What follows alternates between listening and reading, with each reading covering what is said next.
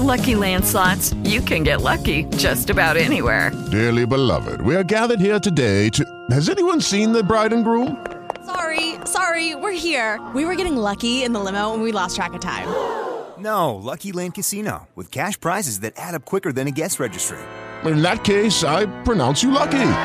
Play for free at LuckyLandSlots.com. Daily bonuses are waiting. No purchase necessary. Void were prohibited by law. 18 plus. Terms and conditions apply. See website for details.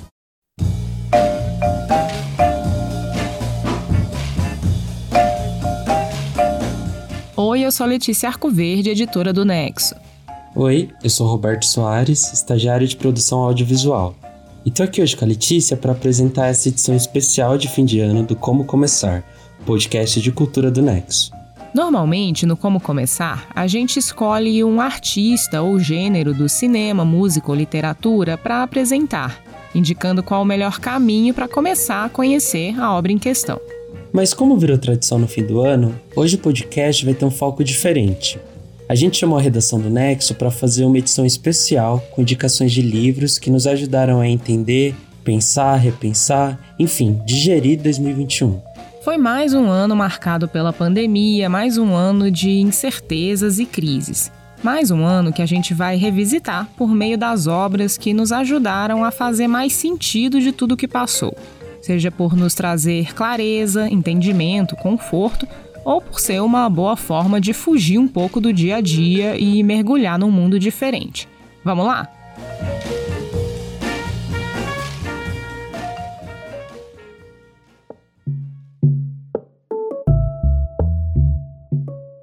E vamos começar falando sobre essa presença constante de 2021 que não teve como ignorar. Nossa primeira indicação é a HQ Confinada, de Leandro Assis e Priscila Oliveira, que, como o nome indica, se passa na pandemia de Covid-19. Quem vai falar sobre o livro é a analista de mídia e distribuição Fernanda Casagrande. É um livro de quadrinhos que conta a história de uma influenciadora digital branca e rica que está fazendo quarentena com uma de suas três empregadas domésticas. Ele aborda, entre vários assuntos, fatos reais que aconteceram durante a pandemia de Covid-19, mostrando principalmente a desigualdade brasileira nesse período. Eu acho que é um livro que todos deveriam ler, porque acaba sendo uma grande reflexão sobre privilégios e deixa a desigualdade pandêmica no Brasil ainda mais escancarada. Tá aí a indicação da Fernanda, Confinada, de Leandro Assis e Priscila Oliveira, HQ lançada em 2021 pela editora Todavia. A estagiária Valdineia Dutra também vai indicar um quadrinho. A gente sai do confinamento para ir até a Coreia, para saber mais sobre a história da guerra que dividiu o país no início dos anos 50. A Valdineia vai falar sobre a graphic novel A Espera, da Kun Soo Kendri Kim. Eu acredito que a minha melhor leitura de 2021, a leitura mais sensível que eu fiz, foi a graphic novel A Espera, porque eu acredito que é um retrato muito fiel e por isso triste da Guerra da Coreia, né, e de todas essas consequências para o povo coreano, principalmente a consequência que envolve a divisão das Coreias. Então, é uma produção que mostra muito bem como o fato ainda é uma ferida muito latente nessa sociedade, principalmente para as gerações mais antigas.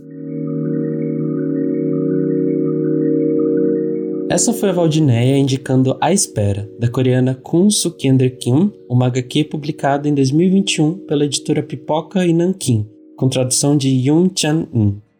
E saindo da Coreia, mas continuando na Ásia, a editora assistente Aline Pellegrini vai falar sobre o livro Sovietistão, da Erika Fatland, que faz um passeio por cinco países que fizeram parte da União Soviética.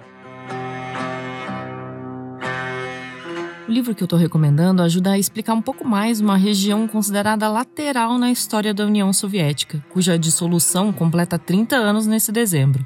O livro da antropóloga e escritora norueguesa Erika Fatland é uma introdução ao impacto que a chegada dos sovietes ao poder e o seu declínio tiveram em cinco ex-repúblicas daquele estado, todas localizadas na Ásia Central. São os muitas vezes esquecidos e ignorados países que fazem parte dos chamados TÃO: o Cazaquistão, o Quirguistão, o Turcomenistão, o Tadiquistão e o Uzbequistão. A autora viaja por essas terras tentando descrever a identidade de cada uma dessas nações em Sovietistão, mas o livro é mais do que um diário de viagem. A escritora oferece uma exploração de como a história soviética transformou esses países no que eles são hoje. A antropóloga passou meses percorrendo essas terras milenares que antigamente integraram a Rota da Seda. São países que tinham grandes polos urbanos que sumiram do mapa, ou por motivos misteriosos ou por conflitos brutais. São lugares cuja história foi determinada por regimes totalitários em que a megalomania dos seus presidentes e ditadores marcou e ainda marca gerações. Um deles é o excêntrico governante do Turcomenistão, um país que tem uma das ditaduras mais severas do mundo, uma ditadura que rivaliza diretamente com a da Coreia do Norte. As histórias são quase inacreditáveis, tem desde o quase desaparecimento de um mar até a prática cultural de sequestros de noivas. Tá aí a indicação da Aline, Sovietistão, da norueguesa Erika Fatland, lançado em 2021 pela editora Aini, com tradução de Leonardo Pinto Silva.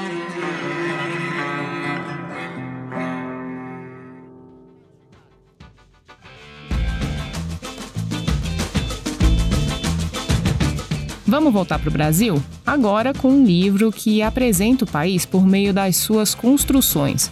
O estagiário de ciência de dados Nicolas Preto vai falar sobre arquitetura popular brasileira, do Gunter Weimer.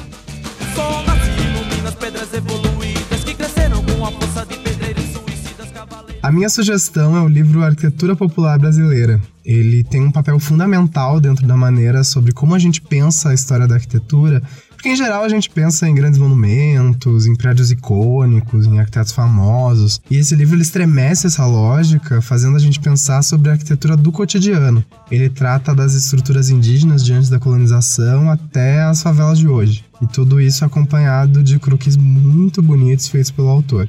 Eu li esse livro bem no início de 2021, quando eu só saía de casa para ir no mercado e para correr, e eu sinto que desenvolver esse olhar para os edifícios do cotidiano de um jeito mais sensível, ele foi fundamental para que no meio daquele período de medo, de ansiedade, que foi o início do ano, pelo menos naquela horinha e meia que eu saía para correr, eu ficasse pensando sobre a beleza dessas pequenas coisas que me rodeiam.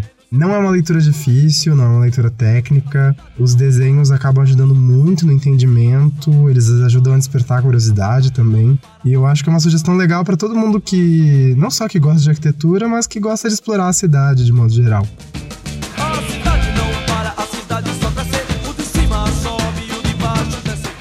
A indicação é a Arquitetura Popular Brasileira, do Gunter Weimer, lançado em 2005 pela editora WMF Martins Fontes.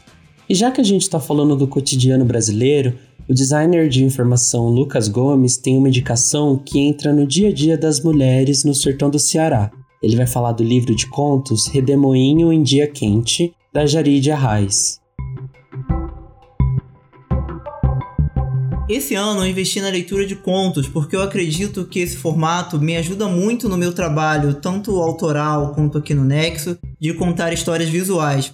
Entre esses livros de contos que eu li, o que mais me chamou a atenção foi essa coletânea da Jair de Arás, pela habilidade dela cativante de construir um universo sólido em apenas uma página de leitura. Esse livro, Redemoinho Dia Quente, narra a história de mulheres que vivem ou viveram no sertão cearense e mesmo eles tendo os contos bem curtinhos, eles conseguem falar profundamente de temas muito diversos, como religião, uso de drogas e até mesmo a nossa relação com animais de estimação. É uma leitura que eu recomendo bastante.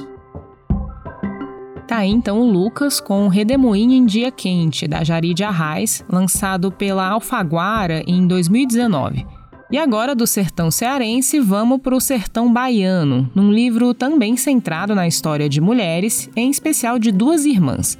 O estagiário de tecnologia André Massuco fala um pouco sobre Torto Arado, romance do Itamar Vieira Júnior.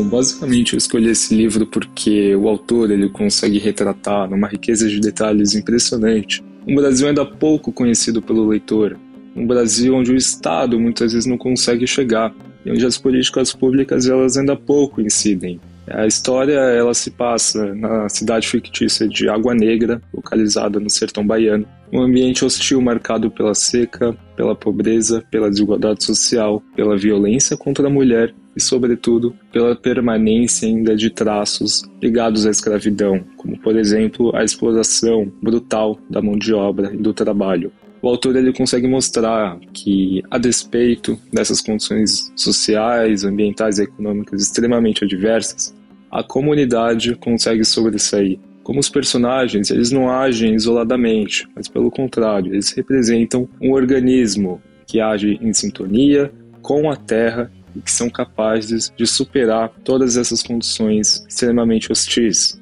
Uma das outras coisas que são lindas nesse livro é o retrato e uh, o poder da narrativa que o Itamar ele consegue dar às personagens femininas, que são aqui representadas pela figura da Bibiana e da Belonísia. Certamente é um livro com uma contribuição social enorme, numa riqueza de detalhes gigantesca que deve ser lida por cada um de nós.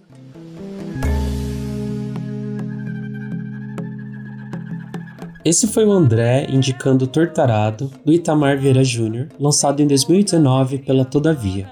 E uma marca da escravidão que ainda se manifesta no Brasil é o apagamento de personagens negros importantes da nossa história, nomes que agora vêm sendo resgatados. A estagiária Crisley Santana vai indicar um livro que busca fazer isso por meio da pesquisa histórica e da arte. É o Enciclopédia Negra Biografias Afro-Brasileiras, escrito por Flávio dos Santos Gomes, Jaime Laureano e Lilia Moritz Schwartz. É pela proposta que a Enciclopédia Negra tem que eu quis comentar sobre ela aqui nesse podcast. Ela é a primeira do tipo no nosso país e foi pensada para valorizar e resgatar a história de pessoas negras importantes na história do Brasil. O livro, por exemplo, descreve a trajetória do João Cândido, que foi um marinheiro que ficou conhecido como Almirante Negro depois de liderar a Revolta da Chibata, em 1910. Essa revolta foi um movimento de protesto que pediu o fim de chibatadas como castigo para os marinheiros negros que trabalhavam para a Marinha do Brasil na época. Ele chegou a ser preso por liderar esse movimento, e até hoje, na verdade, o nome do João Cândido ficou marcado por uma controvérsia. Porque ao mesmo tempo que ele passou a ser símbolo de admiração, por outro lado, ele também virou alvo de muito ódio. Então a Enciclopédia Negra resgata essa história e muitas outras sobre figuras marcantes do povo preto brasileiro. Ela também tem ilustrações retratando alguns dos personagens que estão no livro, e elas foram feitas exclusivamente por artistas negros. Inclusive, o Nexo fez um especial sobre a enciclopédia com essas ilustrações e com áudio dos organizadores do livro falando de personagens. Você pode conferir clicando no link que está na descrição desse podcast.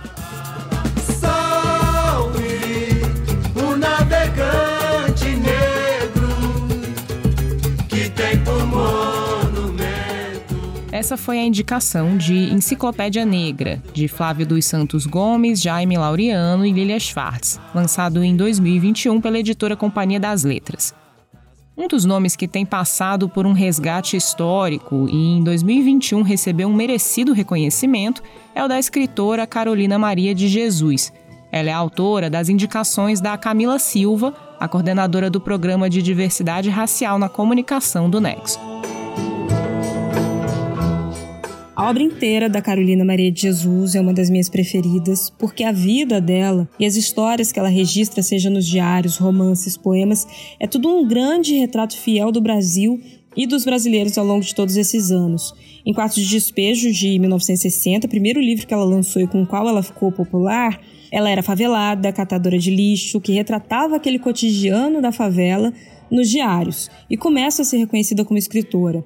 Já nos dois livros lançados pela Companhia das Letras, Casa de Alvenaria, volumes 1 e 2, ela está fugindo literalmente dessa favela, do quarto de despejo, porque ela não cabe mais ali. Ela está se despindo daquele véu, daquele lenço, daquele estigma de favelada e passa a vida inteira tentando se adaptar ao que ela chama de sala de visitas. Então é ela tentando se firmar como escritora, sem deixar de ser mãe, sem deixar de ser dona de casa, sendo uma leitora voraz, como sempre foi, sofrendo todo tipo de preconceito, racismo e exclusão e escrevendo sobre isso. Acho que é importante a gente olhar para Carolina Maria de Jesus entender que ser favelada, ser catadora, isso não a define, muito menos ser semi-analfabeta ou analfabeta que ela não era, porque ela é uma escritora genial. O que a Carolina Maria de Jesus é, é uma mulher negra, uma mãe exemplar e, sobretudo, a maior escritora, se não uma das maiores escritoras que o Brasil já teve em toda a sua história e que tenta ser reconhecida por isso até o dia de sua morte. Né? Ela vai morrer depois é, no ostracismo, é, esquecida e na miséria. Então, se isso não é um retrato do Brasil, esse Brasil que traga você, tendo todo o talento que você tem, tendo todo o esforço que você tem, Brasil país que te traga para a miséria, seja hoje em 2021, seja há 50 anos, eu não sei o que mais pode ser. E toda essa história tá lá pelas mãos e pelo olhar de Carolina Maria de Jesus em Casa de Alvenaria 1, Osasco e Casa de Alvenaria 2, Santana. Pobre não envolve nos negócios da nação. Essa foi a Camila Silva falando sobre Casa de Alvenaria, volumes 1 e 2, reeditados agora em 2021 pela Companhia das Letras. E eu vou aproveitar o gancho para falar do meu livro preferido do ano, que também trata de questões raciais no Brasil. É Marrom e Amarelo, de Paulo Scott. O livro é sobre esses dois irmãos, o Federico, que tem a pele clara, e o Lourenço, de pele retinta, daí o nome do livro. Eles vêm de uma família negra da periferia de Porto Alegre e seguiram rumos diferentes na vida. Enquanto o Lourenço é mais despreocupado com questões sociais, o Federico, que é o narrador do romance, construiu uma carreira defendendo os direitos humanos e a igualdade racial. É inclusive por esse motivo que ele é convidado a pensar em Brasília sobre como aprimorar o sistema de averiguação racial dos candidatos cotistas nas universidades brasileiras. E aí é nesse espaço que ele se depara com várias discussões espinhosas e pontos de vista conflitantes sobre esse tema. Tema, aliás, muito atual, considerando que as cotas estão para serem revisadas agora em 2022. É interessante porque a própria identidade racial do Federico é vista de forma mais ambígua, digamos assim, e ele reflete sobre as situações de racismo que presenciou ao longo da vida, que geralmente foram direcionadas a outras pessoas. É aí que ele percebe a distância da sua própria experiência social e a de Lourenço, o irmão. O texto tem uma narração eufórica, com poucas pontuações que trazem um senso de urgência e traduzem a raiva acumulada em Federico diante do racismo na sociedade brasileira. É um livro super interessante sobre colorismo e as tensões raciais no país. With lucky landslots, you can get lucky just about anywhere. Dearly beloved, we are gathered here today to. Has anyone seen the bride and groom? Sorry, sorry, we're here. We were getting lucky in the limo and we lost track of time. No, Lucky Land Casino with cash prizes that add up quicker than a guest registry. In that case, I pronounce you lucky. Play for free at LuckyLandSlots.com. Daily bonuses are waiting. No purchase necessary. Void were prohibited by law. 18 plus. Terms and conditions apply. See website for details. Okay, round two. Name something that's not boring. A laundry. Ooh, a book club. Computer solitaire. Huh? Ah, oh, sorry. We were looking for Chumba Casino. That's right. ChumbaCasino.com has over 100 casino style games. Join today and play for free for your chance to redeem some serious prizes. ChumbaCasino.com. No purchase necessary. Full prohibited by law. 18 plus terms and conditions apply. See website for details. Então fica aí a dica para Marrom e Amarelo, do Paulo Scott, que foi lançado em 2019 pela Alfaguara. A história desse livro, aliás, lembra um pouco a de outra recomendação que a gente vai ouvir agora – a estagiária Thaís Ferreira indica A Metade Perdida, da escritora americana Brit Bennett. Eu decidi indicar A Metade Perdida, principalmente por esse ser um livro de ficção que trata de um tema muito importante como o colorismo. Essa é uma questão que está relacionada ao tipo de preconceito que uma pessoa negra enfrenta de acordo com a tonalidade da sua pele. Ou seja, uma pessoa negra de pele clara é suscetível a sofrer menos preconceito na sociedade em comparação a uma pessoa negra de pele retinta. E isso fica muito bem ilustrado na trama de A Metade Perdida, que é um livro que tem como protagonistas duas irmãs gêmeas, negras de pele clara, que vivem em uma cidade pequena no sul dos Estados Unidos, na década de 1950. A história avança quando as gêmeas decidem fugir de casa ao completarem 16 anos. E isso afeta o percurso da vida das duas, que até então era bem similar. Uma delas acaba se casando com um homem negro e vive como uma mulher negra mesmo, enquanto a outra foge do seu passado, se casando com um homem branco e vivendo sua vida como uma mulher branca. Ao longo da leitura, é possível refletir sobre pontos relacionados à passabilidade racial, aos privilégios sociais e ao racismo, porque mesmo que as gêmeas sejam idênticas, elas vivem vidas muito diferentes. Isso ganha uma dimensão ainda maior e mais interessante quando os caminhos das filhas das protagonistas se cruzam. Essa foi a indicação de A Metade Perdida, da Brit Bennett, lançado em 2021 pela Intrínseca, com tradução da Thaís Brito.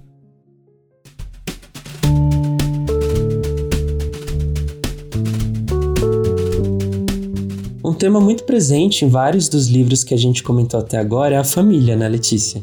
Tô sabendo que a sua indicação também tem tudo a ver com relações familiares.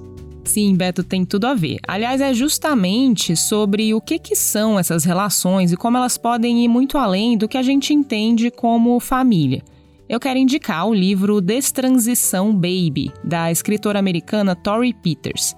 É uma história que se passa em Nova York com três personagens principais: uma mulher trans chamada Reese, uma mulher cis chamada Katrina e Ames, uma personagem que viveu por muitos anos como mulher trans e depois resolveu fazer uma destransição, que está no título, e voltar a se apresentar como homem à sociedade. O ponto de partida para a história é quando a Katrina engravida de Ames, que já namorou a Reese, e aí Ames resolve propor para as duas que os três criem o bebê juntos. E a partir daí se desenrola uma história que prende muito, com ótimos personagens, uma prosa que é gostosa de ler e cheia de humor e que faz um retrato de um universo bem específico, bem baseado na vida da autora, e a partir disso faz reflexões super universais, faz questionamentos sobre gênero, maternidade, parentalidade e, como a gente falou no início, família. Bom, o livro saiu nos Estados Unidos no início desse ano, de 2021, e foi lançado aqui no Brasil recentemente pela editora Tordesilhas com tradução da Luisa Geisler. E depois de uma indicação sobre a perspectiva de começar uma família, vamos para um livro sobre perdas nesse mesmo contexto. A Rede de Operações e Relações Institucionais, Marina Menezes, vai indicar É Sempre a Hora da Nossa Morte, Amém, da Mariana Salomão Carrara. O livro da Mariana é daqueles que você lê numa sentada e depois carrega bastante tempo com você. Eu li logo que foi lançado no meio do ano e ainda hoje frequentemente penso nele, penso em alguma referência do livro. Ele conta a história da Aurora, que é uma mulher que tá, uma, uma senhora idosa que foi encontrada perdida, caminhando, vagando por uma rua e completamente desmemoriada. A Aurora vai para essa casa de acolhida e aí a gente passa a acompanhar a tentativa dela, da Aurora e da assistente social que a acompanha de recuperar a memória da Aurora e descobrir quem era essa mulher misteriosa, que a gente não sabe nem se o nome dela de verdade é Aurora. Mas o mais intrigante da história é tentar descobrir se a Aurora de fato tem uma filha chamada Camila se Camila é uma melhor amiga dela, que ela teve ou que ela tem, ou se Camila não é ninguém, ou e é apenas uma fantasia. E a ideia é essa Camila que é completamente presente nessa memória, ao mesmo tempo dessa memória que não existe, dessa memória inexistente. E a gente vai tentando entender quem é a Aurora, quem é ou quem foi Camila. O título é Sempre a Hora de Nossa Morte, Amém. Brinca com. Brinca não, faz a referência a como a Aurora entendia o Pai Nosso na missa, né? Então, o, é Sempre a Hora de Nossa Morte, Amém. Era como ela entendia agora e na hora de nossa morte. E o livro é sobre finitude também. A Aurora é uma mulher que mostra que está sempre muito angustiada com o fim, não o fim dela, mas especialmente o fim dessa filha Camila que a gente não sabe se existe. E ela narra bem essa angústia de se saber viva e saber que a vida acaba. E especialmente essa angústia da mãe, né, que quando dá à luz um filho, ela vai passar o resto da vida com medo de que esse filho, que essa filha vai morrer. Essa foi a indicação de É Sempre a Hora da Nossa Morte, Amém, da Mariana Salomão Carrara, lançado em 2021 pela editora Nós. E olha, nós temos uma autora campeando como começar a ler 2021. A redatora Fernanda Boldrin também vai indicar um livro da Mariana Salomão Carrara. Ela fala agora de Se Deus Me Chamar, Não Vou. Indicação é do livro Se Deus Me Chamar, Não Vou, porque ele tem passagens muito lindas, ao mesmo tempo em que a leitura flui de um jeito bastante fácil. A obra é narrada por Maria Carmen, uma menina de 11 anos que, segundo ela mesma, tem muito tamanho, poucos amigos e gosta de escrever. Ela vai contando sobre o dia a dia, a escola e a relação com a família. Mas o mais interessante é o que ela pensa e sente a partir de tudo isso. A Maria Carmen cria diversas imagens, comenta sobre hábitos, e aí quem lê vai entrando nesse universo dela. é uma menina que fala bastante de solidão, mas ela traduz tudo isso de um jeito bastante único, que acaba fazendo quem lê se sentir menos sozinho, e com direito a aproveitar os trechos bonitos e também divertidos e engraçados do livro. Tá aí a indicação de Se Deus Me Chamar, Não Vou, da Mariana Salomão Carrara, lançado em 2019 também pela editora Nós. E já que estamos falando de livros sobre escritores, vamos partir da autora Mirim, criada pela Mariana, para um livro que faz um perfil de um dos maiores nomes da literatura americana, Ernest Hemingway. O editor Antônio Mami indica Portrait of Hemingway, da jornalista Lillian Ross. Bom, minha indicação é um livro que só está disponível em inglês, infelizmente, chama Portrait of Hemingway, Retrato do Hemingway, é um perfil que foi publicado pela jornalista Lillian Ross na revista New Yorker nos anos 50 e que é uma aula de perfil. Ele foi recebido com muita controvérsia porque ela acompanhou de muito perto um escritor que é um monumento da história americana do século XX, com toda aquela panca de, de, de sobriedade, de soturno, de machão ela acompanhou ele de muito perto e expôs várias características, por assim dizer, ridículas do dia a dia do Hemingway, como, por exemplo, o fato dele ficar se vangloriando das caçadas dele, o fato dele ficar o tempo todo querendo se afirmar como um grande macho, e foi recebido com controvérsia. Teve muita gente que condenou a Lillian Ross na época, por ter exposto com tanta intimidade a vida de uma pessoa tão importante na história recente dos Estados Unidos e ter, por assim dizer, destruído um ícone. Mas a própria Lillian Ross assina um prefácio na obra que diz que a relação dela com Hemingway sempre foi ótima e não piorou por causa do perfil. Que inclusive o Hemingway condenava muito quem criticava ela por causa do perfil e dizia que eles não entendiam nada, que ele só queria viver bem a vida, escrever e a Lillian Ross tem muito carinho por ele por causa disso. É um livro excelente, é um perfil transformado em livro, em reportagem, uma aula de observação. Apesar da gente sair com essa impressão de que o Hemingway era um pouco uma criança idosa, é um livro muito objetivo, ela não faz julgamento de valor dele em momento algum. Isso são impressões que a gente tira da rotina dele numa viagem a Nova York. Então, lendo esse livro, fica aquela, aquela pergunta: será que o Hemingway, o mito do Hemingway, sobreviveria ao tempo das redes sociais hoje em dia? Fica a pergunta. Esse foi o Antônio indicando Portrait of Hemingway, da Lillian Ross, reeditado em 1999 pela editora Modern Library, e infelizmente ainda sem tradução no Brasil. E depois de imaginar Hemingway usando as redes sociais, vamos para uma indicação que fala justamente sobre como é viver e escrever atualmente, em tempo de redes sociais, de aplicativo de namoro e de longas trocas de e-mail entre amigas. O redator Fred Alexandrakis vai recomendar Belo Mundo, Onde Você Está, da irlandesa Sally Rooney. Still Esse livro que eu indiquei traz a Sally Rooney no meio de uma espécie de crise de consciência.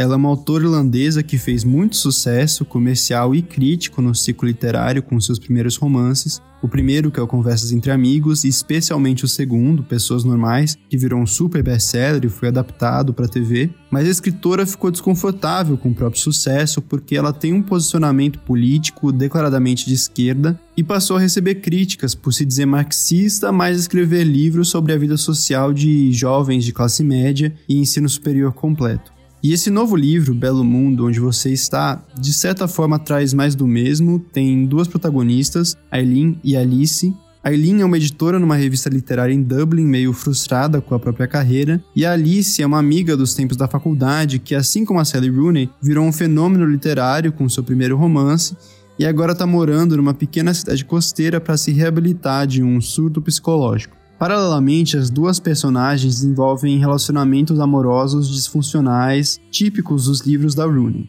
Mas dessa vez tem uma camada adicional de metacomentário que ocupa metade do romance em formato epistolar, né, na forma de e-mails trocados entre as personagens. E esses são e-mails prolixos e filosóficos, meio pretensiosos, que trazem notícias sobre as vidas delas, mas também reflexões sobre política, capitalismo, desigualdade social, destruição socioambiental, entre outros grandes temas. E a Rooney usa esse espaço também para expor o seu desdém pela fama por meio da voz da Alice e para ruminar sobre a função da literatura nesse momento que a gente vive, buscando entender se é possível unir numa mesma obra tanto problemáticas sociais importantes quanto as preocupações mesquinhas da vida cotidiana, as paquerinhas que ocupam a outra metade do romance, né?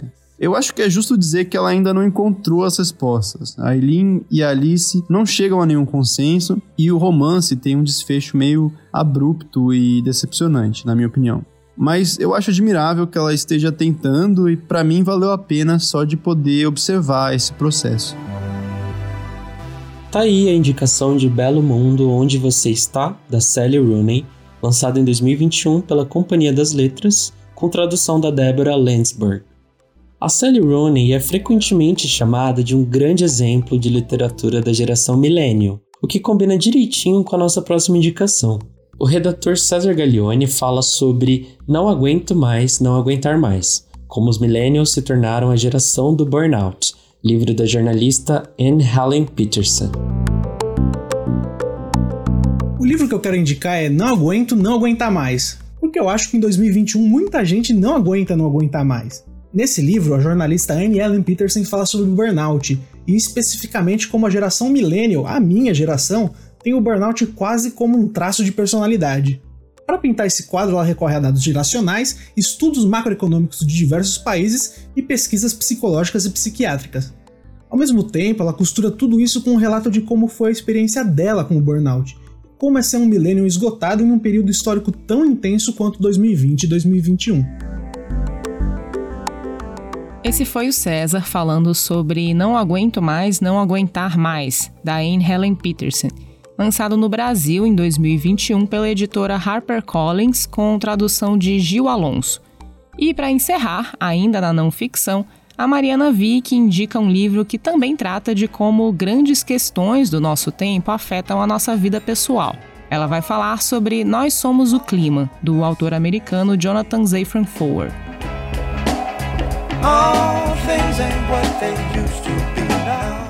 Minha recomendação é Nós Somos o Clima, porque é um livro que trata, na minha opinião, de um dos temas mais relevantes do nosso tempo, que é a mudança climática. Com dados, estudos e histórias da própria vida, o autor dá um panorama dos efeitos do aquecimento global e sugere que uma das soluções, ou uma das principais soluções, na verdade, para esses desafios está na alimentação.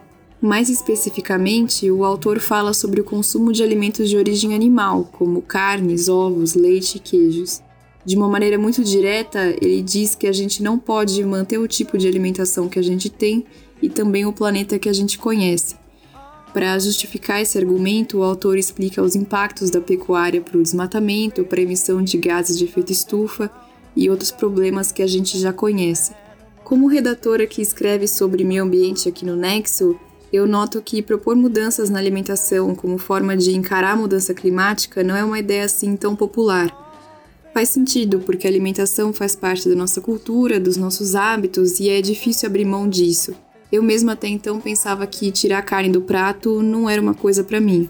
Mas lendo esse livro, eu acho que me convenci de que as dificuldades de parar de comer esse tipo de alimento são menores do que eu pensava em comparação com os potenciais benefícios. Desde então eu abandonei os pratos de origem animal, melhorei minha relação com a comida e passei a pensar mais sobre a relação entre alimentação e política e os impactos do nosso sistema alimentar. Eu deixo então essa dica para quem pensa em tomar a mesma decisão e ainda precisa de um empurrãozinho. Essa foi a Mariana Vick com Nós Somos o Clima, do Jonathan Zafran Foer, lançado em 2020 pela Rocco, com tradução da Maíra Mendes Galvão. E assim a gente encerra mais uma edição do Como Começar, o podcast de cultura do Nexo. Em 2022 a gente está de volta com mais Como Começar. Eu sou a Letícia Arcoverde. Eu sou o Roberto Soares. Até lá!